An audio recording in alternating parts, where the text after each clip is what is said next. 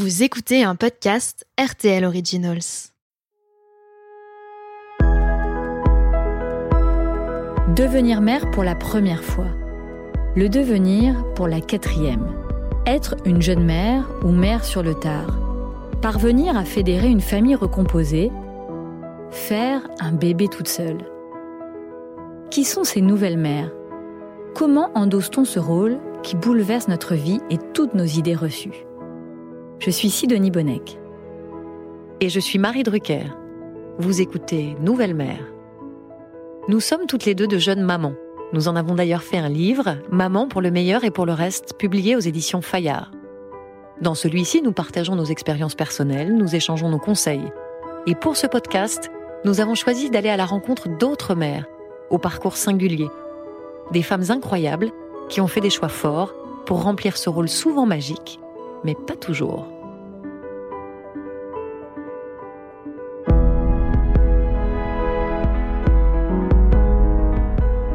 Dans cet épisode, je suis allée à la rencontre de Charlotte. 34 ans, elle est créatrice de bijoux et a fait le choix de s'installer dans un petit village isolé de Bourgogne. Son chemin vers la maternité n'a pas été facile. Charlotte a accouché il y a 5 mois d'une petite fille. Quand j'étais petite fille, vers 5-6 ans, je disais que j'aurais jamais d'enfant parce que j'avais peur d'accoucher. Son naturel chaleureux et souriant cache une grande sensibilité. Il y a un an, alors que ce n'était pas prévu, Charlotte apprend qu'elle est enceinte. J'accepte de prendre ce risque. C'est pas moi qui suis à l'initiative du risque. À l'époque, elle entretient une relation avec un homme depuis plusieurs mois. Lorsqu'elle lui annonce qu'elle est enceinte, elle pense pouvoir avoir une discussion avec lui et prendre une décision à deux. Mais les choses vont se passer d'une façon très différente. Lorsque celui-ci apprend la nouvelle, il refuse de discuter et lui demande d'avorter. Charlotte se retrouve seule face à une décision qui va changer sa vie. Pour moi, euh, l'avortement, à ce moment-là, ça équivalait à me suicider. Charlotte a donc vécu une grossesse seule, loin de ce qu'elle avait imaginé. Comment a-t-elle vécu ces premiers mois? Vers qui a-t-elle pu se tourner pour trouver du réconfort? Pendant ma grossesse, euh, il y a eu des moments difficiles, des doutes, des peurs, il y a eu des deuils à faire. Lorsqu'elle était enceinte, Charlotte s'est confiée à la réalisatrice Marie-Ange Casta dans un documentaire intitulé Seul à deux. Ce documentaire que j'ai produit a été diffusé sur Teva et vous pouvez le retrouver en replay sur Sisplay Teva. L'histoire de Charlotte m'avait à l'époque bouleversée et depuis la fin du tournage, il s'est passé d'autres choses dans sa vie. Pendant sa grossesse, Charlotte a retrouvé l'amour. Comment a-t-elle réussi à faire à nouveau confiance à un homme? À partager sa grossesse avec lui j'avais très envie de la retrouver quelques mois plus tard pour prendre de ses nouvelles. Aujourd'hui, je suis heureuse de partager avec vous son histoire dans Nouvelle Mère.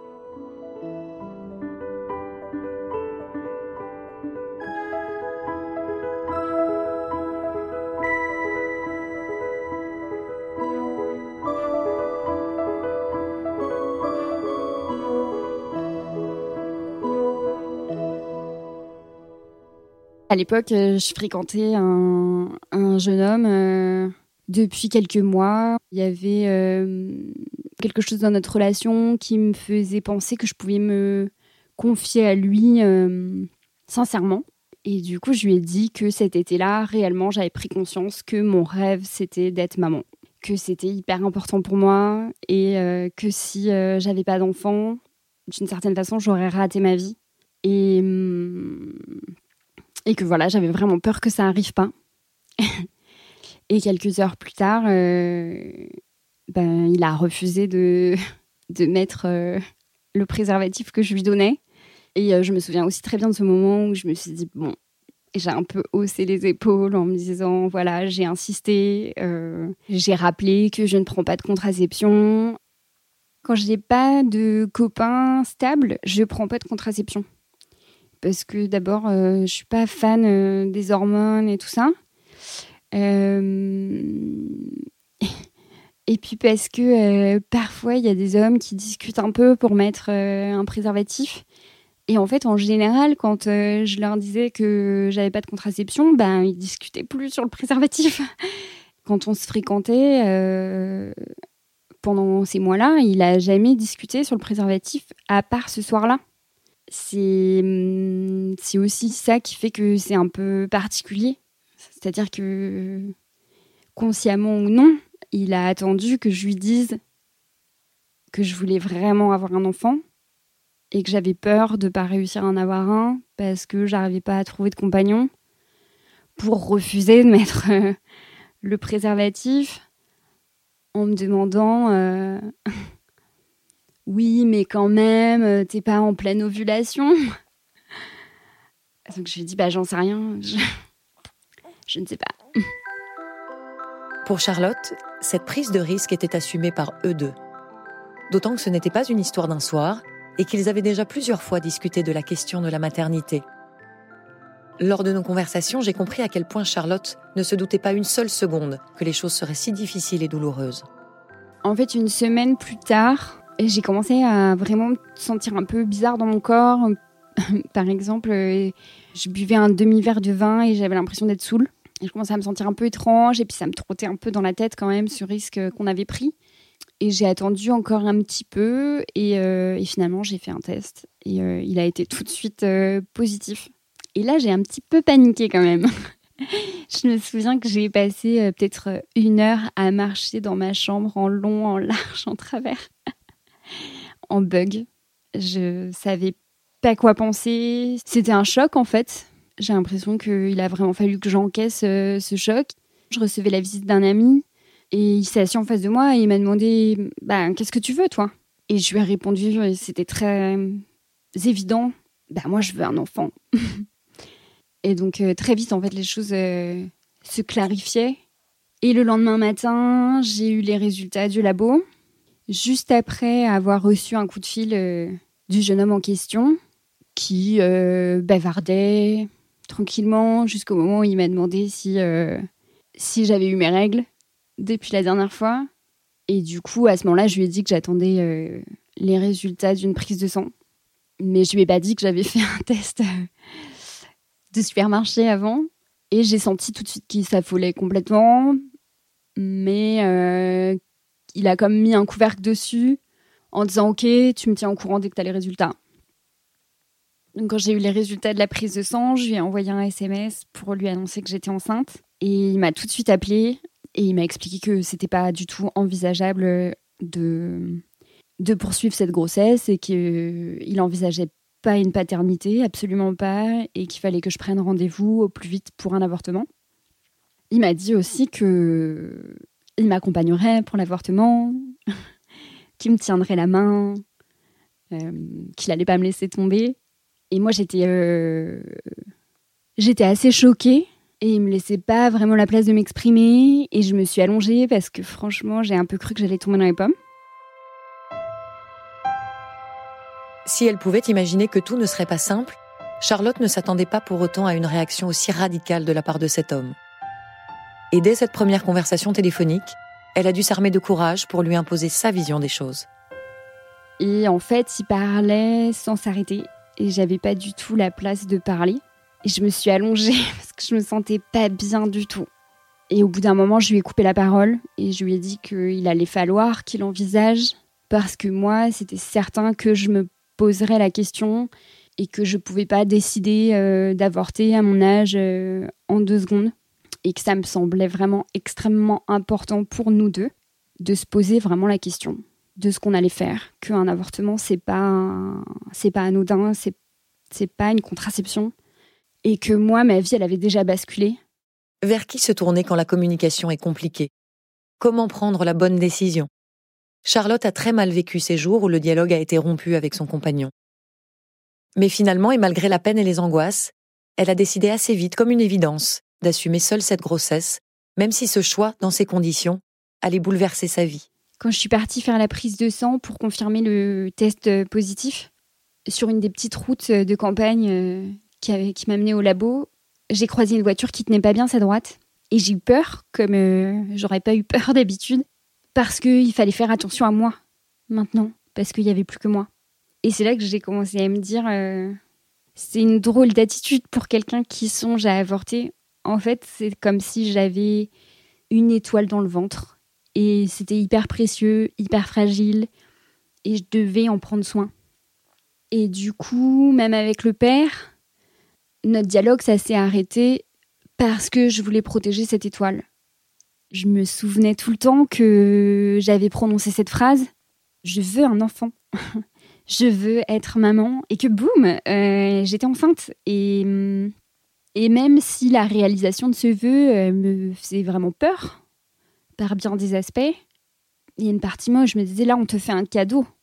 On, on exauce ton vœu, vraiment le plus cher. T'as peur de pas réussir à être heureuse euh, si t'as pas d'enfant et on te donne un enfant. Tu peux pas refuser ce cadeau. Je me suis rendu compte à ce moment-là que avorter, c'était comme me suicider pour moi parce que ça allait complètement à l'encontre de ce que je voulais dans ma vie, de ce qui était important pour moi à ce moment-là, de ce qui avait du sens. Ça aurait été me nier complètement et, et j'imaginais pas, j'imaginais pas ma vie après m'être niée à ce point-là. Charlotte redoutait le moment où elle allait devoir annoncer à cet homme qu'elle avait fait le choix de garder cet enfant, malgré son désaccord. Comment trouver les mots justes pour lui expliquer son choix et qu'il le respecte autant que possible? Je lui ai dit, euh, je, le fais pas contre toi, je le fais pour moi. Et oui, je me choisis moi. J'ai besoin de me choisir moi. Et d'ailleurs, par la suite, j'ai découvert que pas mal de femmes autour de moi, dans leur histoire, ont avorté un jour parce que l'homme qui était responsable de cette grossesse avec elle euh, la refusait. Et qu'en fait, elles ont cédé à la pression et à la peur de leur côté de se retrouver seules pour vivre leur grossesse. Et moi, ça fait quelques années qu'en fait, euh, la peur, c'est plus quelque chose qui me dit de pas y aller. Pour moi, la peur, c'est quelque chose qui se met entre moi et quelque chose de très grand. Je me demande si euh, mon corps s'est même pas organisé pour, euh, pour saisir cette chance parce que j'ai ovulé deux jours plus tard. Un peu miraculeusement, parce que je crois que j'étais plutôt censée avoir mes règles à ce moment-là. Une fois sa décision prise, les explications et les confrontations avec le père de son enfant furent douloureuses. Charlotte avait espéré une issue heureuse et pensait que les choses allaient s'apaiser, mais ce fut tout le contraire. Son compagnon a décidé de couper les ponts. Elle s'est alors confrontée seule à ses premiers mois de grossesse. Je me suis vraiment demandé si j'avais le droit de faire ça à cet homme et à cet enfant. Et j'avais pas vraiment de réponse à ces questions dans l'absolu. Je me suis rendu compte que c'est des questions qui sont extrêmement complexes mais ce qui m'a permis, moi, d'être euh, profondément en accord avec moi. Y a eu euh, plusieurs aspects en même temps. À la fois, j'étais euh, très heureuse, excitée, je me sentais très à ma place dans ce que je vivais. Et en même temps, il y avait quelque chose de, de triste, d'angoissé. Et je me souviens qu'à un moment, vraiment, je me suis dit, que ce qui était douloureux pour moi le plus, c'était de faire le deuil de ce que je m'étais imaginé de ma première grossesse ou de ma grossesse, d'attendre de, mon premier enfant. Et que j'avais jamais pensé que j'attendrais mon enfant seul. Et surtout, à cause de, de comment ça s'était passé, comment ça s'est fini avec euh, le géniteur, j'avais l'impression de faire mon enfant contre lui, même si c'était pas du tout mon intention. Et ça, c'était vraiment difficile pour moi parce que vraiment, je lui voulais aucun mal. Au début de ma grossesse, je voulais pas être en colère contre le père euh, de ma fille. Et du coup, comme je refusais la colère, d'abord j'ai déclenché un zona, et ensuite, assez vite, je me suis rendu compte que j'arrivais pas à être vraiment joyeuse non plus. Et du coup, j'ai pris conscience que quand on bloque une émotion, on les bloque toutes. Et à ce moment-là, j'ai j'ai pensé que euh, ce qui était vraiment important pour mon enfant, parce qu'en fait c'est mon enfant que je voulais protéger de ma colère, j'avais peur que la petite étoile euh, ressente ça et que elle se dise euh, oula c'est pas très cool ce monde, finalement je vais pas venir ou j'en sais rien. Et en fait je me suis dit que ce qui ferait de moi une bonne mère ou une mère acceptable, c'est de vivre mes émotions, de les accepter. Charlotte m'a confié que les premières semaines furent très difficiles. Et puis un jour, elle a décidé qu'elle ne subirait pas cette situation ni sa tristesse. Peu à peu, elle s'est autorisée à être joyeuse et même heureuse. Elle a refusé de rester enfermée chez elle, et c'est comme ça qu'elle a rencontré Cyril. Il est célibataire et sans enfant, ils tombent amoureux, et il l'accompagne les derniers mois de sa grossesse. Leur histoire d'amour a débuté alors que Charlotte était enceinte et que son corps changeait. Mais elle a accepté de faire confiance à Cyril, et de s'accorder le droit de vivre pleinement cette histoire. J'étais enceinte de 5 mois quand j'ai rencontré Cyril. Et il a commencé à vraiment se passer quelque chose entre nous quand j'étais enceinte de six mois. Et je m'y attendais pas du tout. J'ai souvent eu envie de me protéger de cette relation ou d'une autre qui aurait pu, euh, qui aurait pu démarrer parce que j'avais peur euh, de souffrir et parce que j'avais peur que ça ça abîme quelque chose de ma grossesse ou que ça abîme quelque chose des premiers instants euh, de vie avec mon enfant. J'avais peur par exemple de me faire larguer avec un bébé de 15 jours dans les bras. Je croyais pas possible de commencer une histoire d'amour pendant ma grossesse. Je pensais être entre guillemets, protégée de ça euh, pour au moins deux ans, voire deux ans et demi. Et en même temps, je me sentais très bien avec lui. Et hum, très vite, je me suis dit que c'était comme euh, un autre cadeau de la vie qui me permettait de, de me sentir femme, déjà, pendant ma grossesse, de me sentir belle, euh, de me sentir intéressante, parce qu'on discute énormément. Cette relation qui débutait, ça faisait de ma grossesse quelque chose de beaucoup plus doux de plus doux et de plus jeune aussi. Parce qu'il y avait quelque chose de. Voilà, le début d'une histoire, c'est. Ben, c'est pas très habituel euh, dans une grossesse. Et donc, il y avait quelque chose d'inattendu. La majorité du temps, pendant ma grossesse, je me suis sentie, à vrai dire, assez belle. Il y a eu des moments un peu bizarres, mais plutôt rares. La majorité du temps, j'étais vraiment bien dans ma peau. Et je trouvais que ça m'allait bien ma sœur euh, m'a donné plein de vêtements de grossesse euh, qui, étaient vraiment jolis, qui m'allaient bien, qui me mettaient bien en valeur. Et sentir que euh, je plaisais à Cyril, ça m'a énormément aidé, je pense. je me suis parfois dit que j'avais vraiment de la chance parce que parfois les futurs pères, ils arrivent plus à regarder leur femme comme une femme, quoi. Ils voient que le ventre, le bébé qui est présent, et euh, ça les bloque. Et moi, j'ai pas eu ce genre de problème. Donc c'était euh, c'était plutôt très agréable en fait de sentir euh, vraiment vivante. J'étais une femme, une amoureuse, une amie. Et souvent, j'étais une maman de devenir. Et il y avait de la place pour tout ça, en fait, dans ma vie en même temps. Donc, c'était très riche. Se sentir aimée par Cyril a permis à Charlotte d'être à la fois mère et femme. Le regard de Cyril, leur complicité, leur intimité a aidé Charlotte à apprivoiser ce nouveau corps. J'avais très envie de rencontrer Cyril. A-t-il hésité avant de se lancer dans cette aventure? Je lui ai posé la question directement chez eux un après-midi de septembre. Je me rendais compte que toi, t'étais pas du tout menaçant. Alors que c'est vrai que souvent, euh, les hommes avec qui j'étais en relation, ils avaient quelque chose d'un peu inquiétant ou de pas tout à fait rassurant. Et du coup, je pouvais croire que ça venait d'eux, en fait, ma peur. Alors qu'avec toi, j'étais obligée de voir que c'était ma peur à moi. Il y avait beaucoup de peur. Il y en avait du mien aussi. Je sais pas trop dans quoi je m'embarquais, je pense que je sais toujours pas exactement dans quoi je m'embarque. C'est quoi être un homme C'est quoi être un, homme euh, quand il y a un bébé C'est quoi être un homme dans un couple Enfin, il y a plein de choses comme ça qui ressortaient. Et en même temps, enfin, c'était assez fluide aussi, quoi, pour moi. C'était, euh, il y a plusieurs choses qui disaient, ben si, vas-y, euh, ça a l'air cool.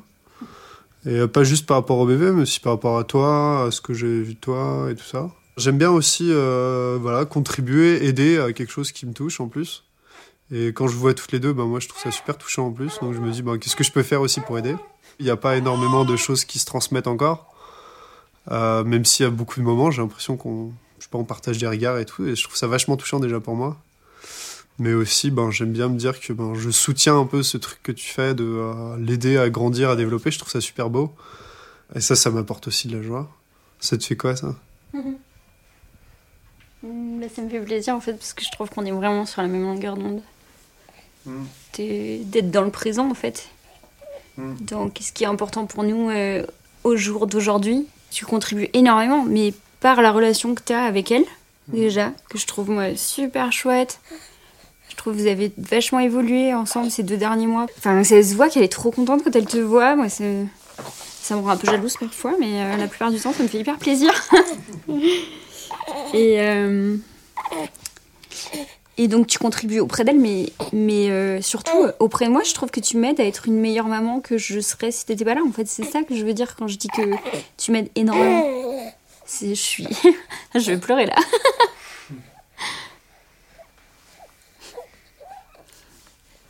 Mm. suis largement une meilleure mère que si t'étais pas là. Tu m'aides euh, à accepter mes doutes, à en avoir moins. et voilà, cette phrase que tu m'as dite plusieurs fois, de t'es une super maman, elle a de la chance.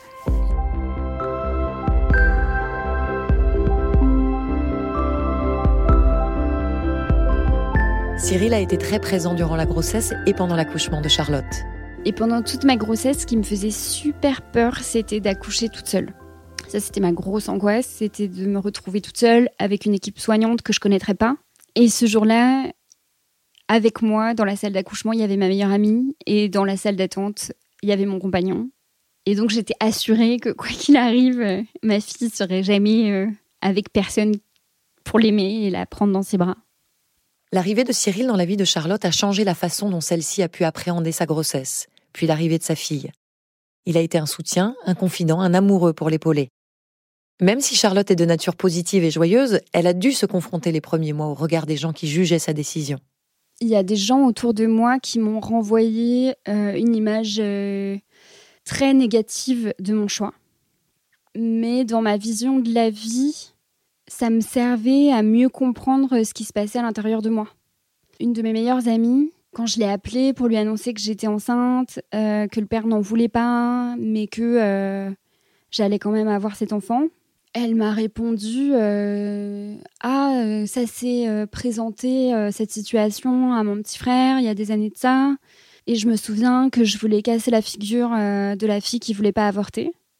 Et évidemment, ça a été super violent pour moi de recevoir ça. Et ma réponse, euh, ça a été euh, Bah oui, mais moi, je sais pas quoi faire d'autre parce que cet enfant, je l'aime déjà. Et en fait, euh, elle m'a rappelé le lendemain pour me dire que elle était désolée. Pendant toute sa grossesse, Charlotte a beaucoup parlé à sa fille. C'était une façon pour elle de lui expliquer les choses, de mettre des mots sur ses émotions. Je retire la couche, et je n'en ai plus d'avance. On va nettoyer les petites fesses. À tes souhaits. On se lève les fesses, on met la couche propre. Oh, oui. Ah, ça grippe dans le Et voilà. Il n'y a plus qu'à refermer le body. Et ouais, et c'est fini. Quand elle était dans mon ventre, je lui disais que que j'étais très heureuse qu'elle se soit installée dans mon ventre qu'elle m'ait choisie comme maman. Je lui disais que son père euh, était pas prêt, qu'apparemment il avait très peur et que ça nous regardait pas, que chacun fait avec ses peurs. On n'est pas toujours prêt pour ce que la vie nous propose et que c'était pas de sa faute, que c'était pas de ma faute et qu'on avait le droit d'être heureuse quand même. Mais je continue à lui dire ça maintenant, même euh, qu'elle est née. Mais euh, je suis pas toujours très à l'aise euh, pour lui parler de son père parce que j'ai peur de lui transmettre des choses que j'aurais pas choisies, vraiment de lui transmettre des choses qui passeraient inconsciemment. Je pense que ce serait pas agréable pour elle de, de croire que hum, elle vient d'un homme qui est pas estimable, de quelqu'un de pas bien. Et c'est pas ce que je pense de lui en plus. Même si, évidemment, j'ai. Enfin, évidemment, je sais pas, mais j'ai été très en colère contre lui. Euh, j'ai eu euh, beaucoup de chagrin. J'ai eu très peur aussi de lui. J'ai vraiment ressenti le besoin de me protéger et de la protéger, mais je pense pas que ce soit quelqu'un de mauvais. Encore aujourd'hui, Charlotte parle beaucoup avec sa fille. Elle veut lui transmettre une joie de vivre et commence déjà à lui faire passer des messages. Et tu vois ma puce dans la cuisine, j'ai affiché les trucs importants que j'ai appris ces dernières années, que je veux pas oublier et que j'espère bien te transmettre et que tu n'oublieras jamais. D'abord, de s'autoriser à être aimé. Je crois pas que ce soit d'abord. D'abord, je m'aime, je m'accepte et me respecte complètement et profondément. Et ensuite, je m'autorise à être aimé. Et ouais, c'est hyper important. Ensuite, la happy to be happy. Je suis heureuse d'être heureuse. On a le droit d'être heureux, on a le droit d'être heureux d'être heureux. Et enfin, il n'y a pas longtemps, j'ai ajouté j'ai droit à l'erreur. Et ça a été euh, une sorte d'épiphanie. Et je tiens à ce que tu aies le droit à l'erreur, toi aussi. C'est comme ça qu'on apprend, en se trompant. Qu'est-ce que t'en penses, ma puce? C'est un beau programme, ça. C'est un beau programme pour être heureux. J'ai demandé à Charlotte si elle avait déjà pensé à la façon dont elle raconterait son histoire à sa fille. Elle ne sait pas encore, elle change souvent d'avis. Elle redoute surtout ce moment où elle devra se confronter à la réalité et mettre des mots sur cette situation inhabituelle. Et puis comment voit-elle l'avenir avec Cyril, son nouvel amoureux? Quelle place occupera-t-il dans cette nouvelle étape? Ce que je me dis, c'est que euh, si ça dure entre nous et que euh, on est toujours content d'être ensemble dans quelques années, ben même si on t'appelle toujours euh, Cyril, ben, tu seras quand même un peu le coparent parce que si t'es au quotidien dans nos vies comme tu l'es actuellement. Euh, bah, tu auras forcément un rôle dans sa vie qui sera pas qui sera pas le même que euh, d'un ami euh, autre quoi. On te présente toujours, on dit toujours euh, tiens voilà Cyril. moi je lui parle aussi quand on est que toutes les deux. Je lui dis bah, demain on va voir Cyril ou des choses comme ça. Donc tu t'appelles Cyril quoi. Et et pour moi en fait c'est pour le moment, en tout cas, je trouve ça très juste parce que t'es Cyril, en fait, et que euh, moi j'ai toujours eu l'idée que ma fille, euh, elle grandirait pas dans une illusion et que euh, et que même s'il y avait quelqu'un dans ma vie, pour qu'elle puisse l'appeler papa, il faudrait d'abord que ce soit très clair que c'est pas son père. En fait, je veux pas qu'elle se mélange un peu les pinceaux, à pas trop savoir d'où elle vient. En fait, moi, ce qui me fait un peu peur, c'est la confusion. Parce que si jamais elle grandissait, par exemple, en t'appelant papa, euh, j'ai l'impression que ce serait euh, comme s'il fallait après déconstruire quelque chose pour qu'elle accède vraiment à son histoire. Euh, alors que si, si elle t'appelle par ton prénom, bah, au moment où elle va comprendre que la plupart des enfants, ils ont un papa et une maman, tu vois, ce sera un bon support de, de... Ce sera plus facile d'expliquer, j'ai l'impression. C'est pas très clair ce que je dis. Hein. J'ai l'impression que ce sera plus facile d'expliquer que bah, elle a un père, euh, que euh, bah, éventuellement euh, il y a un homme dans nos vies qui voilà participe à son éducation et à sa vie et, et à la mienne, mais mais que c'est pas son père. du coup, pour moi, il y a un truc un peu plus encore en profondeur là-dedans. En quoi est-ce que c'est important pour toi que elle est euh, justement ce rapport à l'histoire Parce que c'est ça que tu dis qui est important, c'est qu'il y, a une histoire, qu'est-ce qu'on lui raconte, c'est ça? Moi, si à un moment, euh, elle, m'appelle papa, enfin, moi, je comprends tout à fait euh, le pourquoi, tu vois, ça voudrait dire que je serais là depuis un bout de temps déjà. Et, et qu'on aura vécu après beaucoup de moments. Si on continue de se voir à ce rythme-là, forcément, je serais, une des figures qui a le plus souvent dans sa vie. elle me reconnaît comme étant partie de quelque chose, qui lui apporte des choses aussi. Enfin, mais moi, c'est plus un, du coup, ce serait un état de fait, quoi. En seulement quelques mois, Charlotte a vécu des choses intenses. Aujourd'hui, elle vit pleinement les premiers mois de sa fille et son histoire avec Cyril semble forte et solide. Ils se soutiennent et il est très présent pour l'épauler dans ses premiers pas de maman. Est-ce qu'aujourd'hui je suis heureuse? Oui. euh, J'ai pas besoin de réfléchir beaucoup pour répondre à cette question. C'est plus euh, ce qui me fait réfléchir, c'est plus que je veux pas donner l'impression que tout est toujours facile. Parce qu'il y a des moments euh, où je suis épuisée, j'ai l'impression que j'y arriverai jamais. Euh, parfois, j'ai peur d'être euh, une mère de merde. Et je trouve important de le dire. Mais heureuse, certaine d'avoir fait les bons choix. Et même vraiment, il y a eu des moments où je me suis remerciée d'avoir fait tous les choix qui m'ont amenée à être exactement où je suis aujourd'hui entourée par les personnes qui m'entourent. Et vraiment, euh, je me suis dit bravo, bravo, bravo, bravo, t'es assurée comme une chef.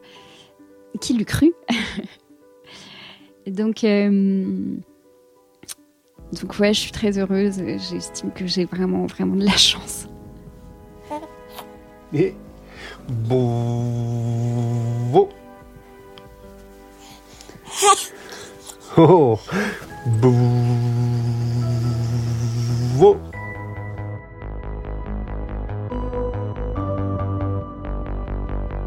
Le chemin de Charlotte vers la maternité n'est pas commun. Malgré les difficultés, ses blessures et ses moments de solitude, Charlotte a accepté de vivre pleinement sa grossesse et de ne jamais s'interdire d'être heureuse.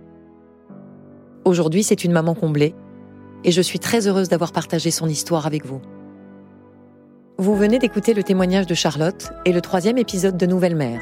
Vous pouvez retrouver cet épisode ainsi que tous les podcasts RTL Originals sur le site rtl.fr. Dans notre prochain épisode, je vous présenterai Gilane, 27 ans, maman depuis 8 mois, dont la grossesse a réveillé des blessures de son enfance. À bientôt!